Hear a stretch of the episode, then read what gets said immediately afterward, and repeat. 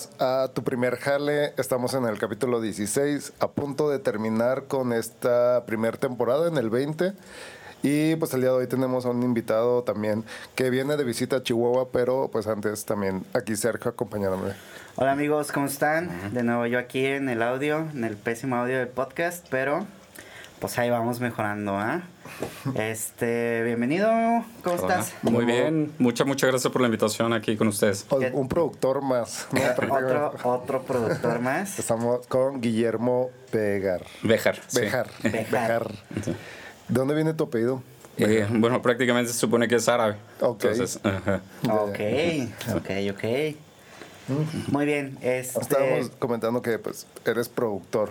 Eh, ¿no? soy director, más Director, que nada. más Sí. que nada. Ajá.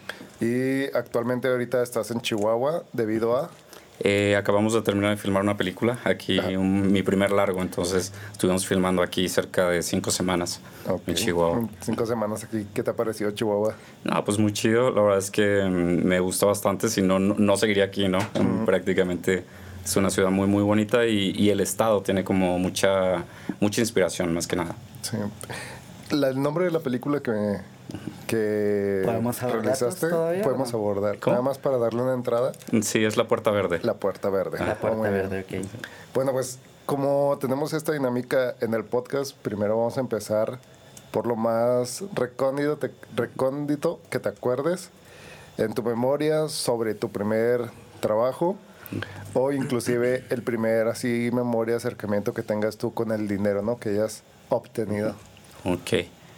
Bueno, pues la primera vez yo creo que tuve un acercamiento con el trabajo fue, fue una vez que nos fuimos a Oaxaca y a mí no me gustaba mucho ir para allá, este, entonces, y nos íbamos a quedar 15 días, mi papá quería quedarse por allá y vi que había un, un anuncio que decía que se busca un bartender, yo tenía 15 años, entonces, entonces este, fui a preguntar y me dijeron, ¿qué sabes hacer? Y yo dije, pues palomas. Y, este, A los 15 años. y entonces me dijeron, este, ¿y qué más? Y me acordaba yo y dije, desarmadores. Me dijeron, ¿quieres trabajar? Le dije, sí. Y ya me puse a trabajar y fue mi primer trabajo. La verdad, como fue muy divertido.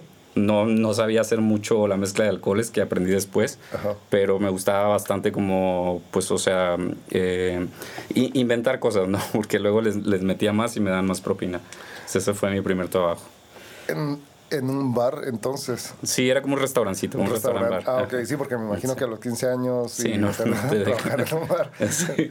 ¿Recuerdas la bebida que te pedían más? Eh, afortunadamente era, era la paloma, entonces eh, co- co- como, eran muchos gringos o extranjeros, entonces se iban Ah, como lo más fácil, ¿no? Ajá. Sí, era como algo más turístico. Sí, turístico, completamente. Y, y de ahí, este, o sea, empezaste a trabajar en la industria, por así, pues restaurantera, podría decirse. No, no, ya o de si ahí. era ya este, un bar bárbaro. eh, no, prácticamente ese fue como un experimento, unos, Ok, ok. un- unas vacaciones y, y de ahí ya que empecé a estudiar, este, mi primer trabajo ya fue en, en publicidad. Ok, entraste al, Publicidad. al mundo de la publicidad. Así es. Qué difícil, te- Sí. o sea, que te suelten, por ejemplo, campañas. Ujú. Cu- ¿Tu primera campaña solo, solo, no tuviste una? Sí, mi, mi... Bueno, cuando empecé en el mundo de la publicidad empecé a trabajar para Hasbro y para los juguetes. Después me cambiaron a L'Oreal, a Unilever Ok. y eso me, eso me mandó a Europa. Entonces cuando re- allá estudié cine y cuando regresé, ya, pues ahora sí que ya tenía la, esa posibilidad de decir, este, pues soy director de cine y sé de publicidad. Y la primera campaña que me soltaron fue la de Caja Popular Mexicana. Ok. Entonces la tuve un año con, con mi empresa, con Gatuno Films, y pues fue algo, algo bastante interesante. Muy bien. Hace, de hecho, pues hablábamos un poquito para, porque veo que has, estado en muchas cosas, entonces vámonos un poquito más atrás. En este aspecto de, tienes que irte a estudiar, o sea, vas a, a estudiar publicidad Ajá, sí. y te vas a estudiar publicidad y cómo es ese, pues sí, ¿cómo decidiste estudiar eso? ¿O por qué? ¿O, o algún motivo así que era la opción? o- Mm, Yo estudié, eh, empecé estudiando comunicaciones, eh, comunicación publicitaria empresarial. Entonces teníamos una clase que se, era de publicidad y me acuerdo mucho que el profesor me dijo, mira Memo, no, no lo comentes, pero yo siento que tú eres publicista nato. Yo te recomendaría que te cambies de carrera porque en, en comunicación es muy general, ¿no? Sí. Entonces seguí ese consejo de él, me cambié a publicidad, estudié en Puebla y después de que salí de ahí me, bueno, hice ahora sí que apliqué y todo, pasé unos cursos y quedé en Hasbro.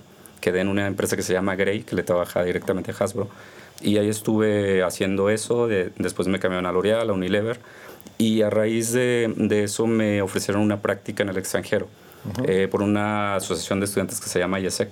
Entonces conseguí una práctica en Croacia de tres meses y era para hacer una, ahora sí que era la publicidad de de un aceite de cocina. Y yo decía, qué, qué flojera, porque venía, venía de cosas muy divertidas, que trabajar con Spider-Man, con pues, L'Oreal, perfumes, todo, hacer el aceite de cocina. Y la verdad me frustré mucho. O sea, era muy, muy frustrante a, como... A mí me gustaban mucho los comerciales de, de, los Hot Wheels, que ponían con las pistas y ah, le metían en producción bien mamón. Yo tuve Hot Wheels con las pistas. Era como que siempre Navidad, tráiganme eso.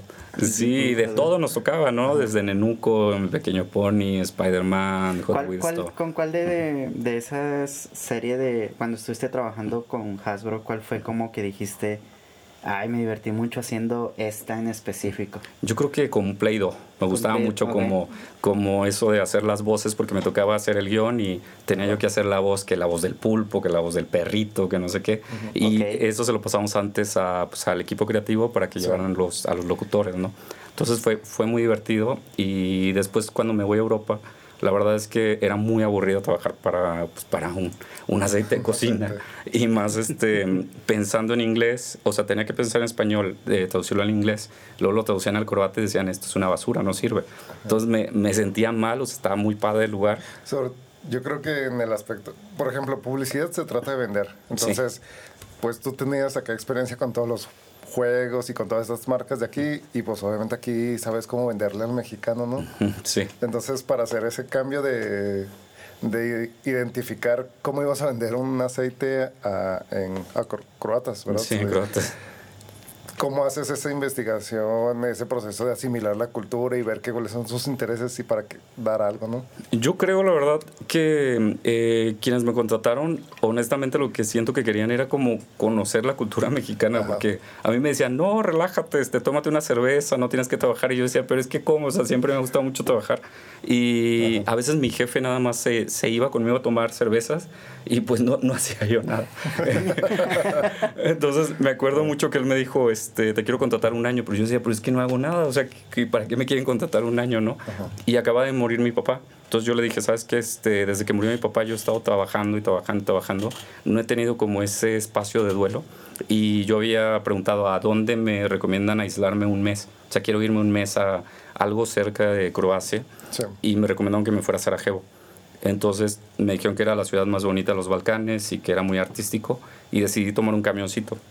Entonces cuando tomé ese camión conocí a una chava que se puso a platicar conmigo y me dice, ¿qué estudias o estudiaste? Le dije, estudié publicidad, pero me he enfocado en guion, o sea, soy scriptwriting. Y me dice, ah, qué chistoso, porque yo estoy estudiando screenwriting, eh, pero para cine y televisión. Y me dice ella, ¿nunca se te ha ocurrido estudiar cine? Le digo, la verdad no. Y me dijo, bueno, eh, si vas a estar un mes en Sarajevo, te puedo presentar a la gente de allá, de cine, igual y aprovechas y estudias algo. Entonces ese fue mi primer acercamiento al cine. ¿Al cine? Sí. Y pues me presentó a la que se convirtió en mi profesora de cine, que al inicio no me dejaban entrar porque decían que yo no era bosnio, que no hablaba bosnio, pero me dijo, vamos a hacer un experimento, escríbeme lo que tú quieras y quiero ver cómo escribes y a raíz de ahí yo voy a decidir si te dejo entrar o no un mes. Y pues afortunadamente me dejó entrar un mes, ya lo me dijeron, quédate los tres meses de la visa y pues ya me quedé tres años y medio. Tres años y medio. Mm, sí. Y pues ya, esa fue la historia de cómo salté la publicidad al cine.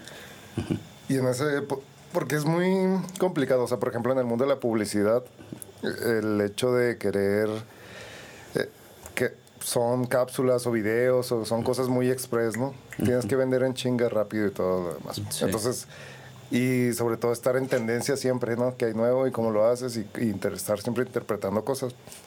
Entonces, ahora eso, como de repente al cambiarte al cine lo fuiste incorporando o qué aprendiste de acá que aplicas en esta otra área? Sí, la publicidad para mí siento que fue mucho aprendizaje, pero no es lo que yo quería en la vida.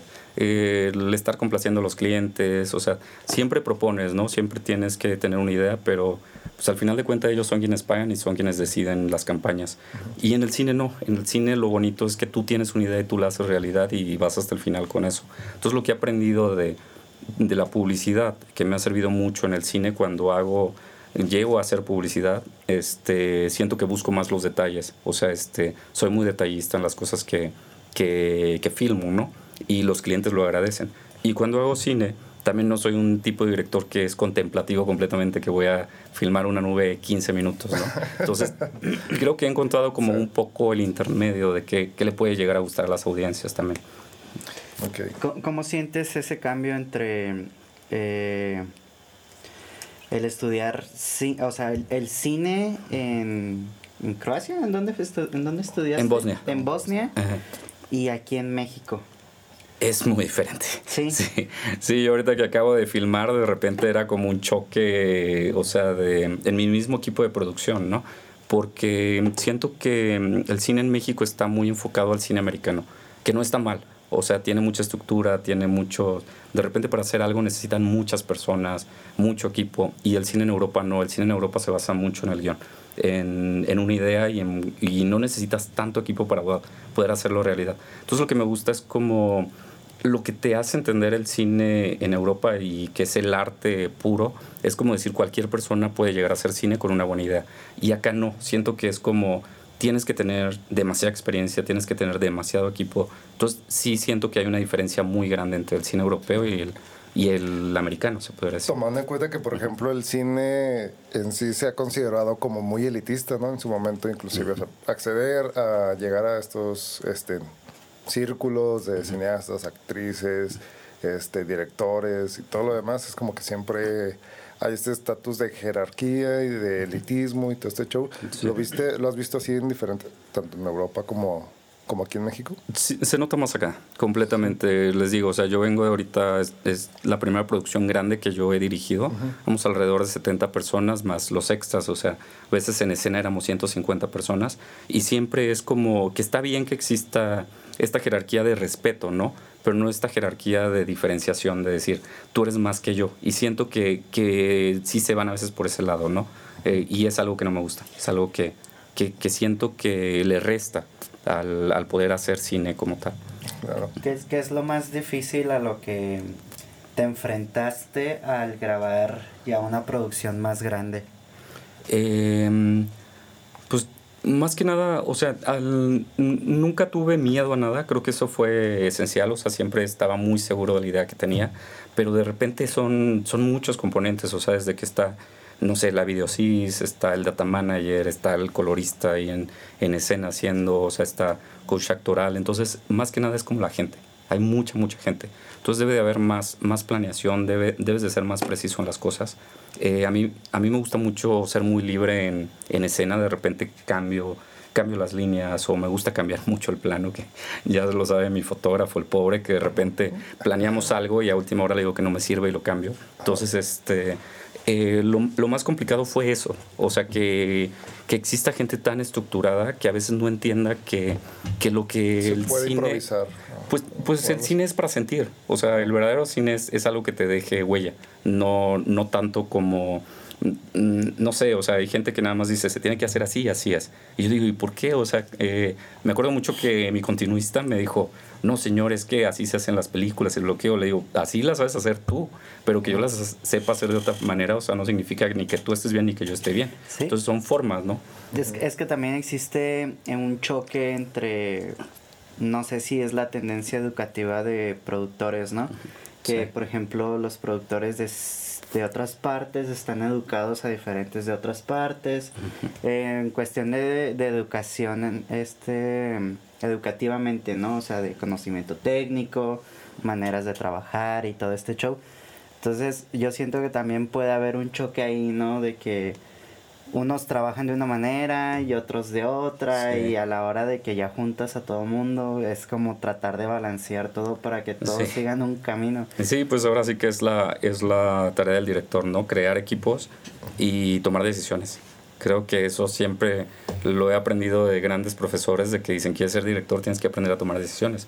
Cuando tomas una decisión, tienes que ir a esa decisión hasta el final. Y, es, y es, lo importante, ¿no? Tengo bueno, pues eh, vienes y tienes tu productora actualmente que se llama Gatuno Films. Sí. Con sede en Ciudad de México. Sí, así es. Ok.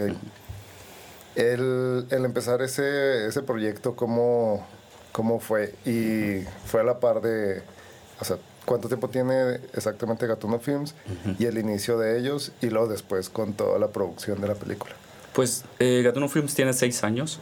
Este, originalmente yo regresé a Europa y empecé a trabajar en en agencias de publicidad o en productoras y me topé con que aquí en México también está muy mal de que te contratan para algo, te pagan bien, pero te pagan a tres meses.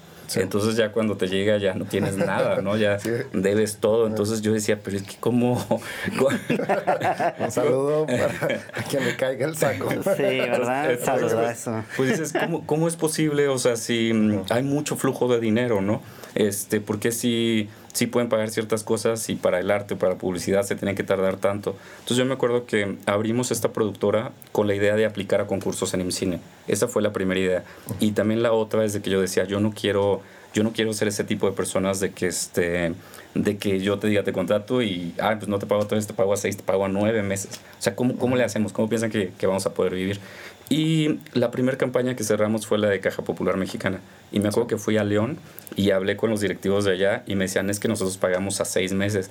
Les dije, perdón, pero no estoy interesado. La verdad, no, no voy a, no sé, si necesito hacer un comercial y necesito meterle 300 mil pesos, no tengo ese dinero para, para hacerlo, ¿no? Entonces me dijeron, bueno, ¿cómo trabajarías tú? Le digo, yo trabajaría el 50 en adelanto, el 50 cuando te acabo el, el proyecto.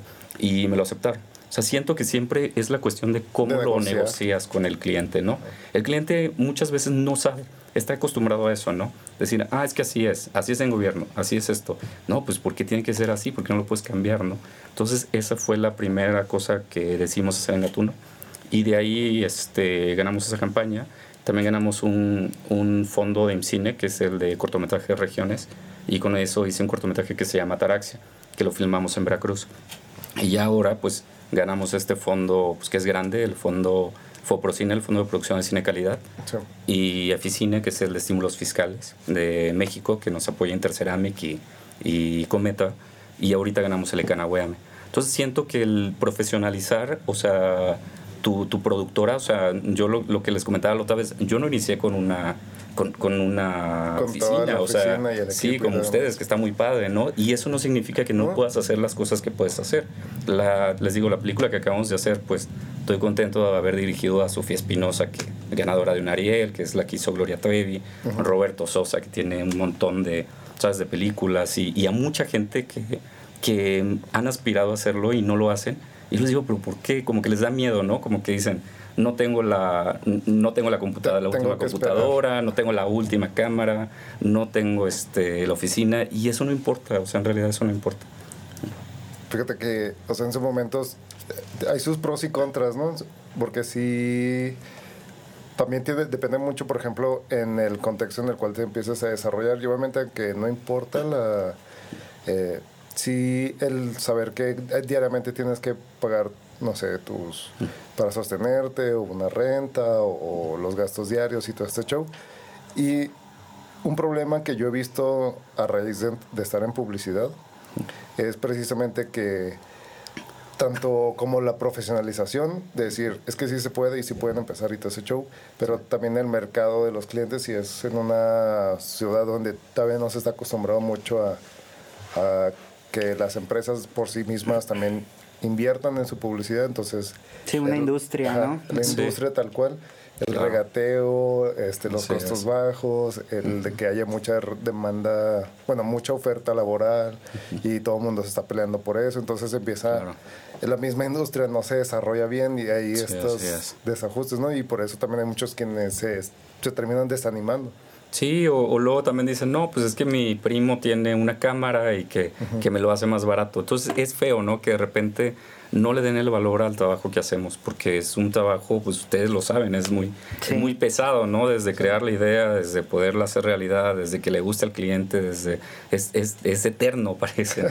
Sí, sí. no hay un fin. Todavía no acabas este, un proyecto cuando ya está en un camino y otro, ¿no? sí, pues, y, y, luego el cliente lo quiere para antier, entonces es, es, es, complicado de repente, por eso digo, ya me fui al cine.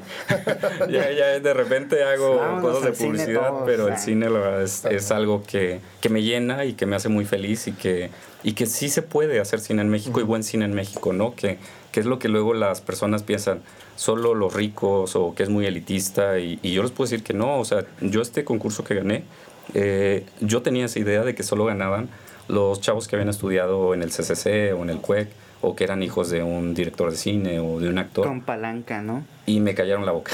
La verdad es que me callaron la boca porque ese día eh, yo me acuerdo que me emborraché, me fui con una amiga a emborrachar y de que yo les decía, ya estoy un poco desilusionado de que aplicamos y trabajamos, solo te pagan cuando quieren y todo.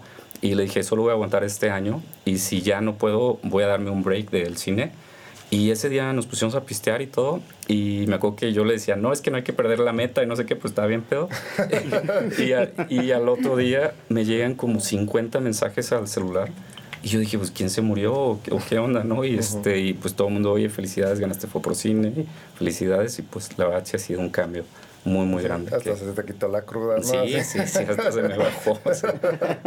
Tengo que ponerme a trabajar. Ahí, Sí, pues es que con ese fondo se han hecho películas épicas. que El Infierno, Ley de Herodes, las llamadas de Escalante, Reigadas. Entonces, como que sí te sube a otro nivel de, de, de cineasta. Que en ese momento estás en esta como etapa de la vida donde en el mundo de la producción empiezas haciendo cositas, ¿no? Y de repente te diversificas o abarcas más cosas y demás, y que en el tiempo dices, esto ya lo viví, ahora me toca esto, ¿no? Que inclusive siguen cayendo trabajos a lo mejor de, sí, claro. de otro estilo, de los inicios. Pues mañana hago un video musical de banda, entonces sí, de todo cae, ¿no? O sea, sí, mientras creo que me guste y sea algo que yo pueda sumar, este, los voy a seguir tomando. ¿Y qué apoyos, bueno, más bien, qué ¿Qué es lo que has aprendido al respecto de, trabajar o llevar a cabo grandes equipos de trabajo? ¿no? O sea, ya tener 50, 70, 150 personas. Aún así, pues manejar la toma de decisiones, ahorita lo mencionabas, pero ¿qué otras cosas te ha tocado estar lidiando con ello?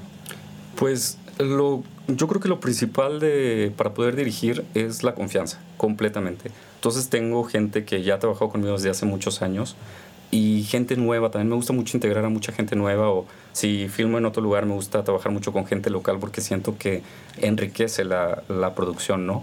Y generalmente trabajo con gente también muy joven. O sea, trabajo de todos los rangos, ¿no? Gente más grande que yo, gente mucho más joven. Pero sí me gusta desde que los entrevisto saber esa confianza, decir, sí, voy a poder confiar en ti, vas a poder confiar en mí. a veces uno se equivoca, ¿no? A veces este, de repente son muy encantadores al inicio, lo te das cuenta que no. Pero casi no me pasa. Creo que sí tengo como muy buen ojo para armar equipos de trabajo y, y eso, o sea, es, es, es, todo. Para mí es todo como el, el confiar. Y lo que le has tenido que, lo que le has aprendido a estas nuevas experiencias de conocer a tal actor, tal actriz, a gente que a lo mejor no en algún momento no pensabas que ibas a, a tener ese, ese acercamiento y de repente, ah, ya está. Pues sí, este, pues los actores son algo especial, son, este, son, son interesantes. Son, Amigables. Pero, pero, a mi querida Sofía Espinosa sí la amo, ella sí. Eh, eh, fue, fue, he trabajado con muchos actores, pero este, es muy bonito cuando sí encuentras ese, ese intermedio, ¿no? De que te entienden, entienden la historia y, te puedes llegar a ser amigos. Eh, hay muchos actores que a veces pues no, no tienes química y es trabajo, ¿no? Como todo.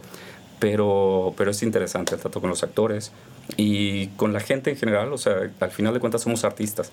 Entonces, desde que el, el, que el de audio, la directora de arte, desde el asistente de producción, o sea, todos tenemos una visión y a veces eso también es, pues es como un carnaval, o sea, de repente estás dirigiendo a muchos locos hacia el mismo, hacia el mismo lugar que tú también tienes una idea medio loca, ¿no? Entonces, como, vénganse hijos por aquí. Sí, es, es, como, es como ir ahí lidiando un barco, entonces es, es, es, padre también. Eh, y la gente de Chihuahua me gusta mucho porque es, es como, es muy original, a mí me gusta que es muy franca Yo soy de Sinaloa, entonces como que tenemos algo, algo similar, pero mm, me he encontrado con gente muy creativa aquí. Eh, no sé, mi behind the cameras es de acá, gente de producción, también usé actores, no actores también, actores sino actores y pues el coach actoral, la verdad es que sí integré bastante gente de Chihuahua, yo creo unos 30 más o menos estuvieron involucrados en la producción. Muy bien. Y en el aspecto de, bueno, con la película, en el tienes a un director de fotografía que ya te conoce de, de hace tiempo, tienes este un editor. al, al editor y todos estos aspectos que el editor y colorista. Sí, bueno, el, el, director de fotos somos amigos de hace mucho tiempo, él, él, fue mi director de arte y esta vez pues eh, él es cinefotógrafo. Entonces eh, estuve muy contento con Emiliano, él es de Veracruz y es un talentazo. La verdad siento que a veces era el único que me entendía con Sofía, porque pues como les digo que me gustaba mucho cambiar los planos y, y, él entendía esa parte de la sensibilidad de que decir, no nos sirve la luz, no nos sirve, o sea, no nos sirve esto, o sea, y, y hay que intentar, hay que buscar una propuesta fresca. Entonces él ya llevó rato trabajando. El editor es la primera vez que trabajo con él, se llama Pedro García, ha editado como 30 películas, hasta Los Dientes, Camino a Roma, o sea, eh, Vaquero de Medianoche, pero con él tengo una conexión muy fuerte porque mm, su papá murió de cáncer igual que el mío.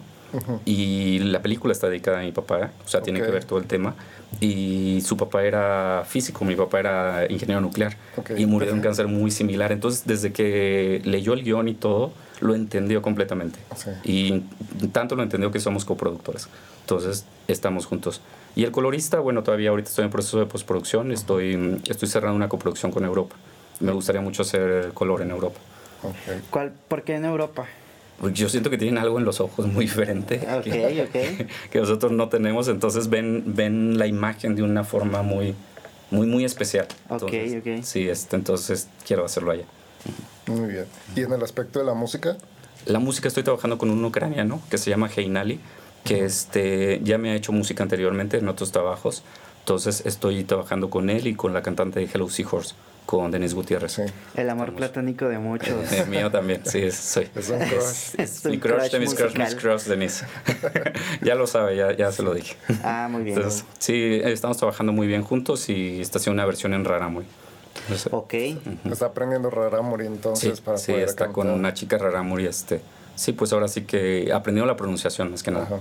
Sí, eh, bueno, va a tener mucho sentimiento, ¿no? El, tenerlo en, en Renamuri. Sí, sí, va a estar, va a estar padre. Sí. ¿en, qué partes, se puede saber en qué partes de la sierra grabaron?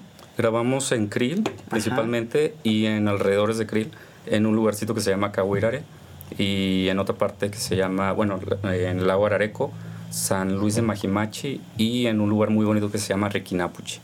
¿Ya había sido antes a la sierra? Sí, ya, muchas veces. Sí, desde chico. Sí, la verdad es que me, siempre me ha gustado mucho la sierra. Sí, tiene unos paisajes muy, muy, muy bonitos. Sí, sí es que voy allá, me, que, no me quiero regresar. Al menos por unos días estoy aquí. Sí. Déjenme un rato. Sí, la verdad es que sí, dan ganas de quedarse allá. Sí, algunos lugares sí tienen un acceso muy complicado, ¿no? Andar ahí entre la montaña. ¿Qué complicaciones técnicas más? O sea, por ejemplo, en el lago de Arareco entonces no, no, no, tuviste problemas o grabaste así como que en el agua, en una, en una barza. Mm, la gran complicación que tuvimos ahí es que antes de nosotros se grabó una película mucho más grande que se llama Carta al País de los Tarahumaras, que es de un amigo mío que es Ceder Campos. Él es productor. Entonces, esa era una película gigante de época y grabaron en noviembre, nosotros grabamos en febrero.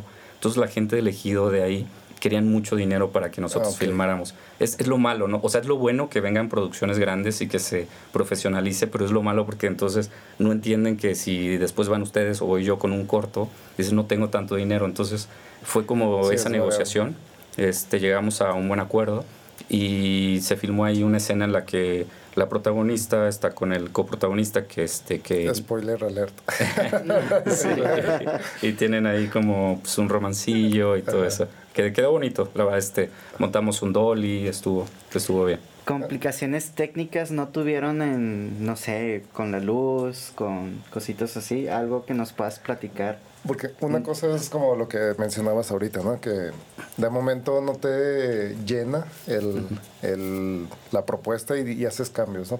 Pero otra cosa es de que de repente no pasan cosas, ¿no? Siempre pueden pasar cosas y es como... Se cayó la cámara. sí. pues, pues bueno, la historia básicamente es de una mamá soltera que tiene un niño enfermo de cáncer y va en busca de un curandero tarahumara. Entonces, toda esta historia entre la vida y la muerte y hasta dónde llegamos por salvar a la gente que amamos. La parte diferente de total de la película es que tiene detalles como muy extraterrestres y este, lo que yo quiero hacer es comparar cómo crece el cáncer dentro del niño, cómo se crea una estrella en el espacio. Entonces de repente tiene ciertos momentos fantásticos y, y, a lo que yo creo que me enfrenté más mm, en el set fue, pues no, la verdad les puedo decir que fue una fue complicada por el aspecto del coronavirus. Tal vez eso fue como algo que me cambió mucho, que no, no tenía pensado. Gastamos un chingo en, en, pruebas y todo eso y este, esa parte. Pero de ahí en fuera todo, la verdad, estuvo, estuvo bien. Resultó. Sí, resultó bastante bien. Tuvimos bastante apoyo aquí de gobierno. O sea, los actores estuvieron muy dispuestos. El niño es encantador. El niño es de aquí de Chihuahua. Hicimos un casting de 142 niños en todo el estado. Y al final nos quedamos con el que se llama Alex de la Torre y pues suta, ¿no? Yo la verdad es que estoy impresionado de... Yo no me acuerdo de Millón y yo lo escribí, él, él se lo sabe de arriba abajo. eso, eso es algo que platicamos con, con Bizarro, este, de que trabajar con niños, los niños tienen eh, la mente más activa y sus recuerdos más, más pronto, ¿no? Sí. Entonces, cuando se aprenden un guion, es más difícil de que se les olvide. y entonces, lo que podría pasar es alguna cuestión de nerviosismo y cosas así. Pero sí, Luis me comentaba que al menos con él es más fácil que un niño se aprenda un guion a un adulto. Sí, lo que pasaba mucho con Alex es que Sofía es excelente actriz, honestamente, y ella daba sus líneas, pero si se le llegaba a olvidar algo, o sea, por ejemplo, de que vamos para acá y era vamos para acá, mi hijo, el niño ya no respondía. Entonces era como se quedaba parado y decía, es que se equivocó. O sea, como entonces ya tuvimos que irlo llevando porque él estaba eh, excesivamente clavado en, en que el guion fuera, fuera así. Ya le fuimos explicando que a veces se cambian las cosas o que tenemos otro tipo de memoria y lo hizo muy bien. Ya cuando agarró esa onda, fue como... Sí, saber cuándo le estaba dando pauta para continuar de sí. sí. sí, El, el, estar repitiendo, por ejemplo, escenas de que se repiten varias, varias veces, ¿cómo lidias con eso? O sea, yo entiendo que a lo mejor los actores se empiezan como a cansar, y más si es un niño, ¿no? Un niño es como que tienen se cansa mucho más rápido en cuestiones de que hay que repetir y repetir y repetir. Sí, sí. ¿Sí lidiaron con eso ustedes? Mm, yo generalmente soy el tipo de director, les digo, o sea, me gusta mucho la cámara en mano, plano secuencias, o sea, voy a donde tenga que ir. Entonces, este, generalmente no me gusta hacer muchas, muchas repeticiones. Yo sentía que si ya pasaba de tres, el niño ya se me cansaba. Entonces, este, intentaba no hacerlo. Me acuerdo que una vez me dijo la chica que trabajaba conmigo, me dice, wow, llegamos a la claqueta 10 y sí, ahí fue porque, pero no estaba el niño, era con otro actor. Entonces, este, pero con el niño salían rápido. La verdad es que tuvimos un flujo de trabajo bastante rápido, pero creo que se debió a que tuvimos muy buena decisión en escoger quién iba a ser el, eh, los protagonistas. La importancia de los castings, ¿no? Sí, sí, porque con Sofía era auta, Sofía también iba rapidísimo y estaba muy metida en el personaje. Estuvo en, ahora sí que con coach actoral de Ciudad Juárez y pues aprendió el acento, el, show, de todo acá. Y el niño pues también. El, el, proceso de los castings, platícanos un poquito de cómo fue, o sea, lo citabas para que te dijeran una parte del guion, que, en qué es lo que te fijabas, ¿no? Principalmente para decir, él va a ser. Sí, cada casting es muy diferente. Este, este en particular de los niños, como nos tocó en pandemia, hicimos la primera etapa que se llamó ¿Dónde estás Benjamín? que fue con el que todo este proyecto nos apoyó Lecana Weame. Entonces, este, pedíamos a los papás que se tomaran un, un tipo de video selfie y dieran su nombre y que dijeran soy papá de tal niño y autorizo que mi hijo haga el casting de la Puerta Verde. Eso era muy importante porque como son niños y, o sea, este, pues es muy delicado. Entonces, Sobre todo en el aspecto legal. Y sí, lo, lo, tenían que autorizar. Y a partir de ahí yo les pedí al niño que contara un cuento o una historia o, o qué le gustaba a él, ¿no? Entonces, pues fue muy divertido porque había, todos los niños están muy loquillos y, este, y nos decían cosas muy interesantes. De repente, así que historias con los marcianos y que su gato le hablaba en las noches y todo. Entonces, a raíz de esa frescura, yo no me cerré que dije, quiero un niño flaquito, gordito, moreno. O sea, yo, yo quería ver la personalidad. Entonces, eso fue lo que hizo la primera etapa. De los 142 pasaron 42 o 43. De ahí este, tuve la etapa con Luis Bizarro en la que les poníamos pues varias pruebas, o sea, brincar, les, les llevamos unos gatitos que nos hicieron las tarahumaras y les decíamos que le contara un cuento al gatito. Entonces podíamos ver su imaginación, ¿no? Como hasta dónde yo podía llegar con el niño o, o qué tan pues, pues, qué tan plano podía ser. Entonces le pedíamos eso y le pedíamos que este, es, es, en general fue como eso el segundo casting, ¿no? Y ya algunos cantaban, algunos pues, que hacían ópera, que se ponían a bailar, entonces pues ya veíamos qué tan desinhibidos eran con la cámara. La tercera etapa, ya de ahí pasé a 13, eh, vino Sofía Espinosa y ya entonces fue un rol más entre jugar entre ellos. eh, ¿Con quién se sentía mejor?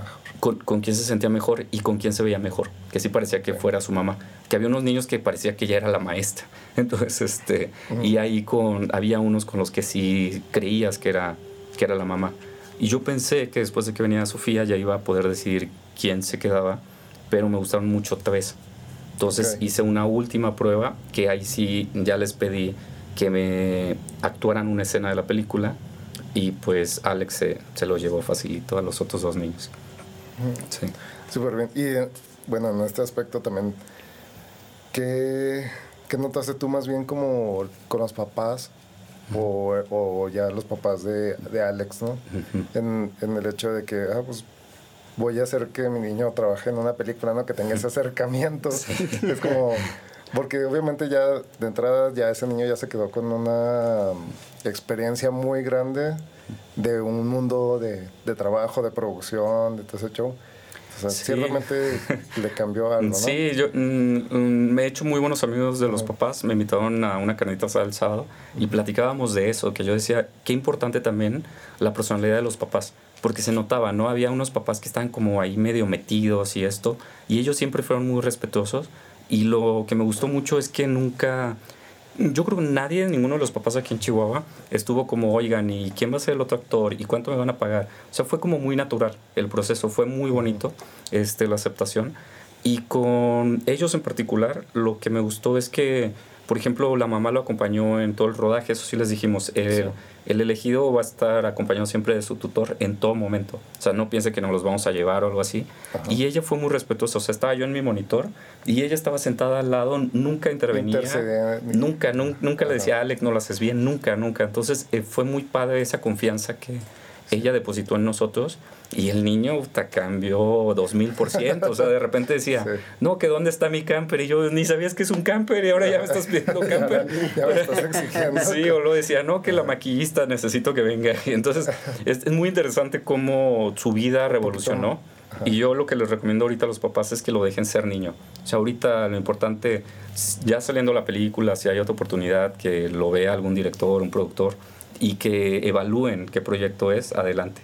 Pero ahorita que no forcen nada, ahorita tiene siete años, entonces creo que debe vivir su infancia. Creo que tiene que ver mucho con el aspecto de, de la pues la independencia que le pueden otorgar los padres a los hijos, ¿no? Y que eso afecta, o sea, no solamente a los niños, sino en todas las etapas de, claro. de crecimiento, ¿no? Llega un momento donde eliges qué vas a estudiar, qué vas a trabajar, cómo va tu proyecto de vida, qué es lo que quieres, y de repente hay padres que todavía estando a, allá a grandes alturas, todavía están exigiendo o no dejando ese transcurso de que de confianza, ¿no? Saber de que a lo mejor ya sabe por dónde va la persona. Sí. En tu aspecto, por ejemplo, con tus padres, ¿cómo fue ese, ese sí. tipo de, de, relación en cuanto a yo voy para allá o más o menos tengo dónde quiero llegar?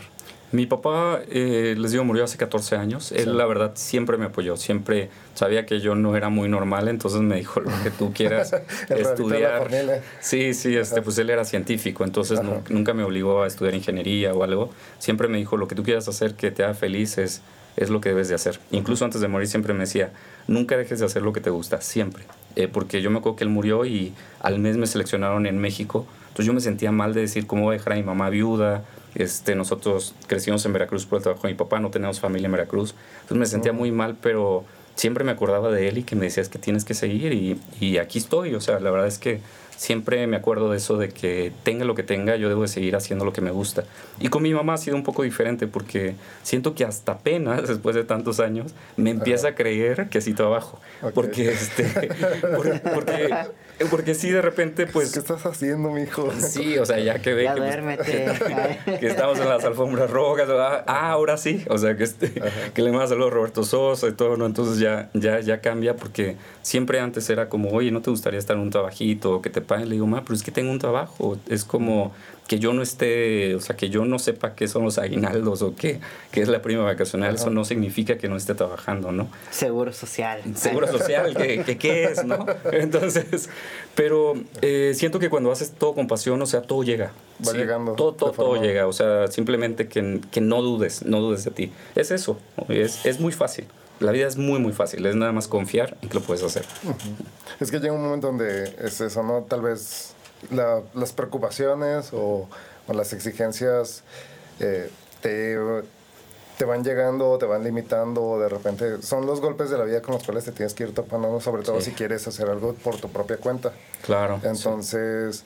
Sí, o sea, tarde o temprano hasta tú mismo te lo exiges, ¿no? Es como que ya necesito esto, entonces ya pasé, ya hice esto, ya puedo acceder aquí. O sea, vas buscándole, ¿no? Sí, y aparte todos son etapas, ¿no? O sea, no significa que porque yo hice esto y tú no lo hiciste, o tú hiciste esto y yo no lo hice, o sea, no significa que no vayamos a hacer cosas grandiosas. Lo, lo que yo siempre digo es como, lo peor es eh, tratar de compararte con alguien. cuando ya te comparas con alguien, ya perdiste.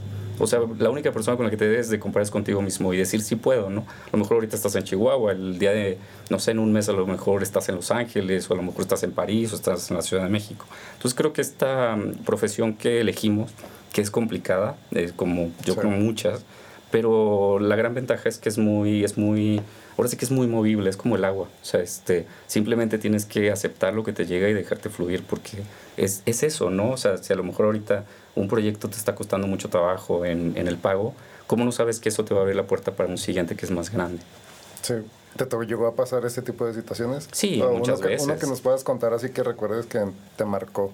O que al menos, sí, que de algo así que fue complicado, difícil, o la paga, o tal vez, y te abrió una gran puerta? Mm, pues varios, pero por, por, eh, por, ejemplo grabé uno para Bimbo, grabé durante el Mundial un flash mob en el aeropuerto que fue muy complicado, que eran como, no sé, 100 personas, bailarines ahí, extras, y nada más tenía una hora para filmar, tenía creo que dos tiros porque eh, era muy caro la renta del aeropuerto.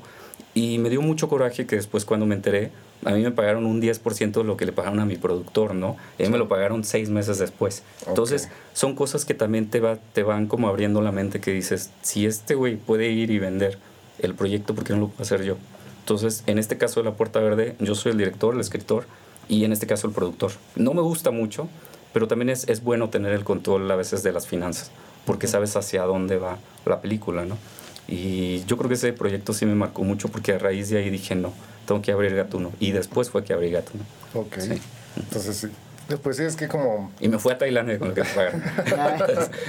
bueno, pues... Eh, me fui a Tailandia y me compré... Ah, no, yo quiero... No es Tailandia, pero quiero ir a, donde te estafan con los helados, que no te los entreguen en Turquía.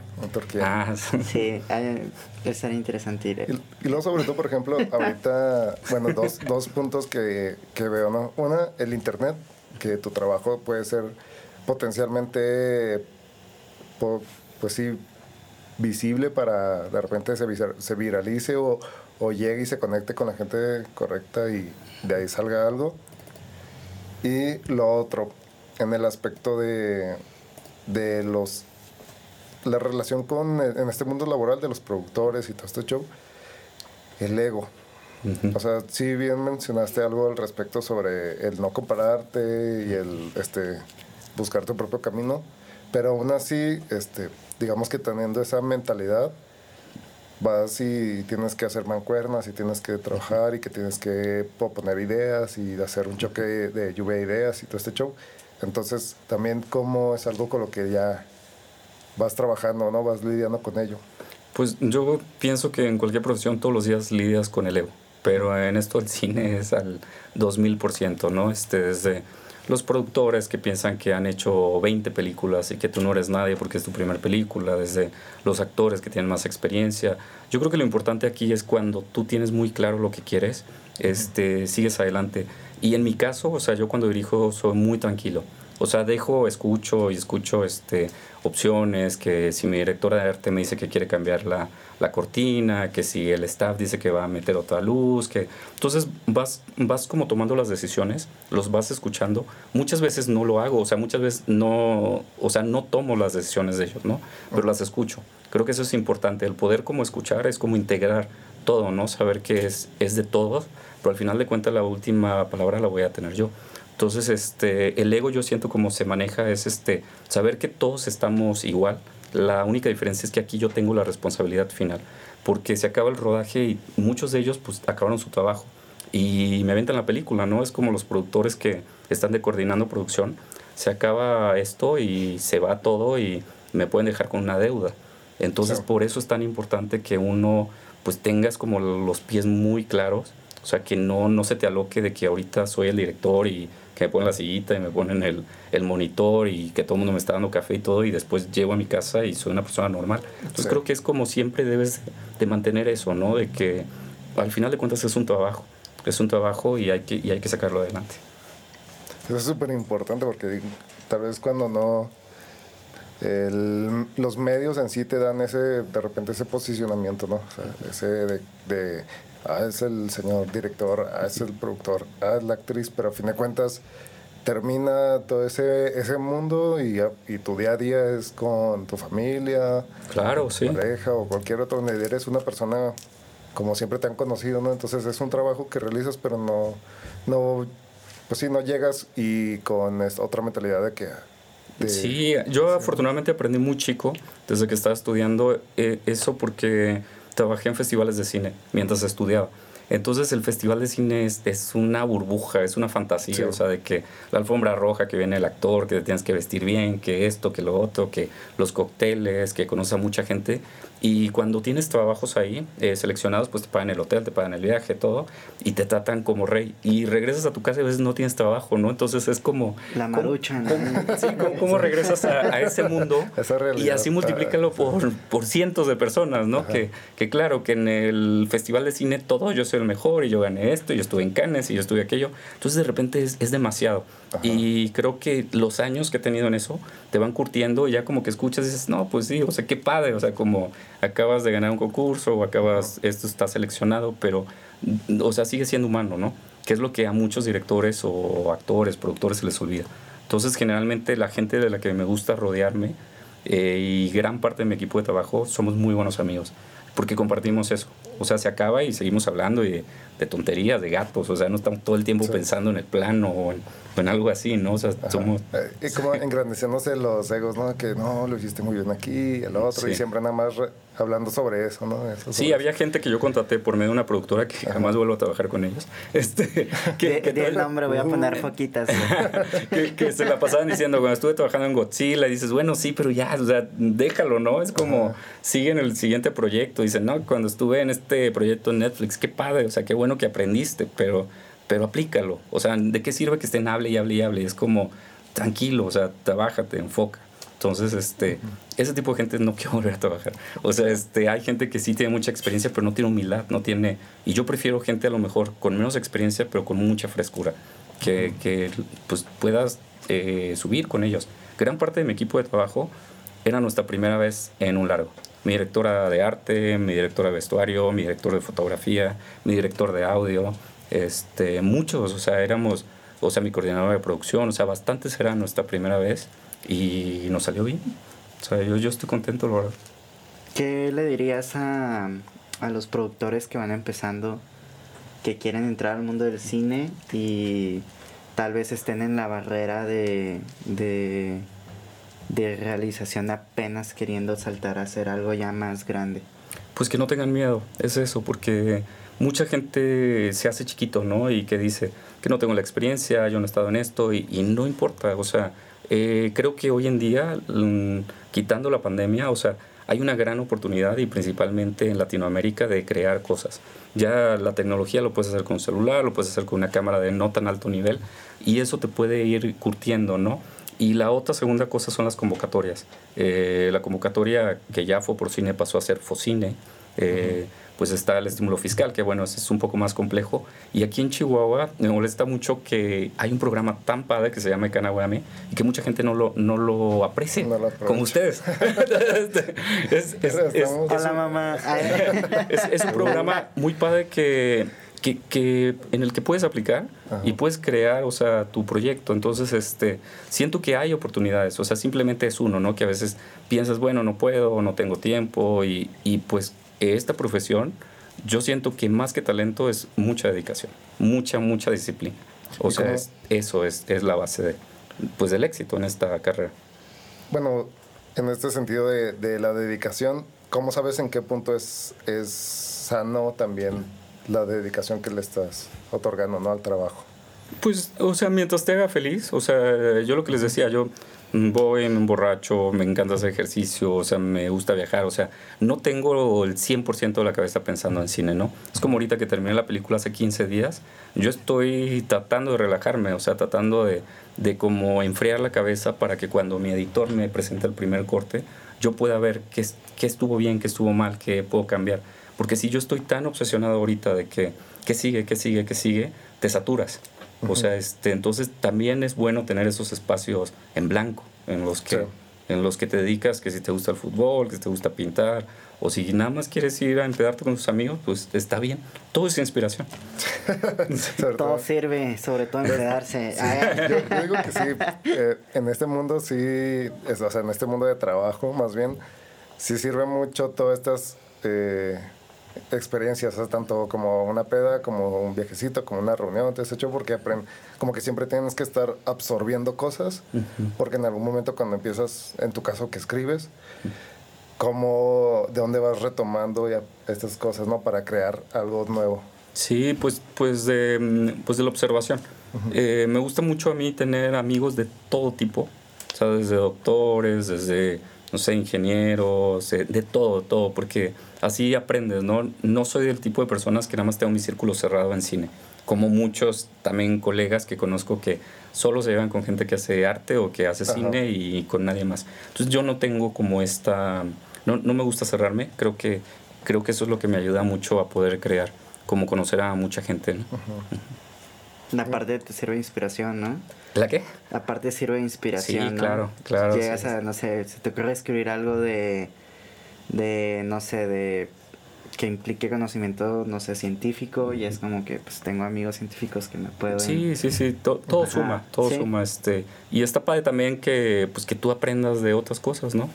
Eso también es, es bueno. Hasta para como no sabes en qué momento vas a aplicarlo ¿no? en tu vida, ni siquiera para escribir o algo creativo. Sí, yo por ejemplo mi primer documental se llama Escarabajo y comparé el estilo de vida de la protagonista con Escarabajo y uno de mis tíos estudió entomología.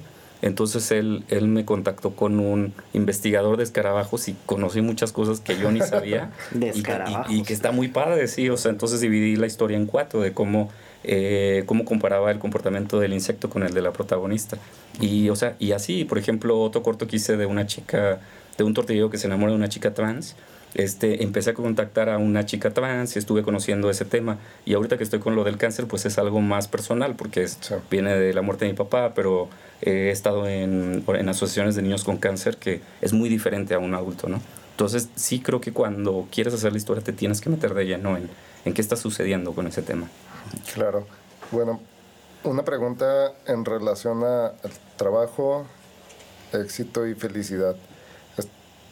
¿Están relacionadas? ¿Una depende de la otra? ¿O simplemente son diferentes aspectos que, están... No sé si estén, o sea, relacionadas como tal, pero yo sí sé que para mí eh, eh, el éxito cuando me dicen es, es el que seas feliz. Y el ser feliz, o sea, puede ser desde la forma más sencilla, ¿no?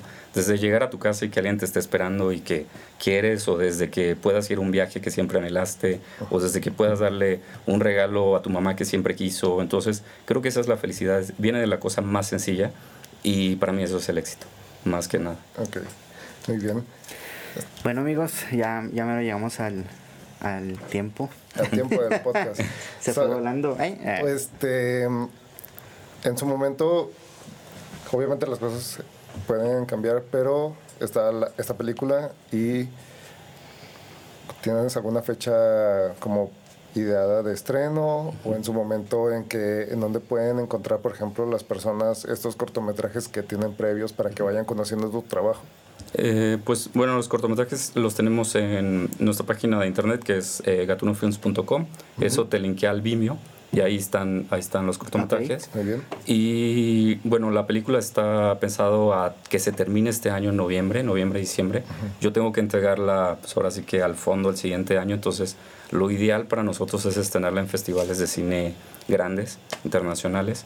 Y de ahí pues ya sería la tirada comercial y pues ya todo eso va con el streaming, ¿no? Ya veamos Claro. dónde, dónde la compras. Sí, pues sobre todo, y que la gente se acostumbre también a, a buscar este tipo de, de cine y de contenido que se está creando en México, que no solamente es el comercial siempre como el de tal actor famoso que hizo su película y tal esto, sino que también hay muchos otros creadores de contenido que están, Con propuestas. están creando sí, nuevas cosas de valor, ¿no? Apro- Sí. aprovechando. Sí, así es. Y, mm, y Chihuahua yo creo que es, es una tierra bastante buena como para poder crear, tiene todo. Tan solo les puedo decir que una esta productora muy grande que vino el año pasado, ahorita acaba de gra- grabar Gael, grabamos nosotros, están grabando una nueva película, creo que empieza la siguiente semana, y hay otra que está para noviembre. Entonces se están creando cosas aquí muy padres y este y eso es bueno, ¿no? Que también que se profesionalice pues todo. O sea, es, eso, eso creo que es lo importante. Bueno, ¿Tus redes? Eh, cerré todo, nada más estoy. Nada más Las redes de Gatuno. eh, las redes de Gatuno sí están como Gatuno Films en todo, en Facebook, en Instagram, en Twitter. Y la mía, pues nada es Gato Poderet, es la única que. que dejé. Ok, si está activa cuando subamos esto, ahí la pondremos ahí, Ahí abajo en la caja. Sí. Bueno amigos, muchas gracias por haber eh, gracias habernos acompañado el día de hoy. Este, ¿algo más que quieras agregar, Jair? Pues espero que les haya gustado este capítulo, sobre todo pues a, a- a quienes están interesados mucho en este tema de, de la producción y del cine, viendo que sí se pueden realizar las cosas. Claro, es sí. algo que, que está al alcance de la mano, nada más con la dedicación, como lo mencionabas. Y pues muchas gracias por estar aquí. No, gracias a ustedes por la invitación, muy, muy contento de seguir aquí con ustedes. Algo que comentar, eh, se viene algo interesante con nuestros amigos de Sascandil. Este Ah, sí. implica Mario Kart y varias cosas por ahí, eh, algunos podcasts por de- Sí, del estado, pero bueno, este espero pronto. eh, pues esto fue tu primer jale. Esperamos si Bueno, estén bien. muchas Cuídense del gracias. COVID, este y pues así, sean felices. Cuídense. hagan cine. Vean cine. Gracias. Bye. Bye.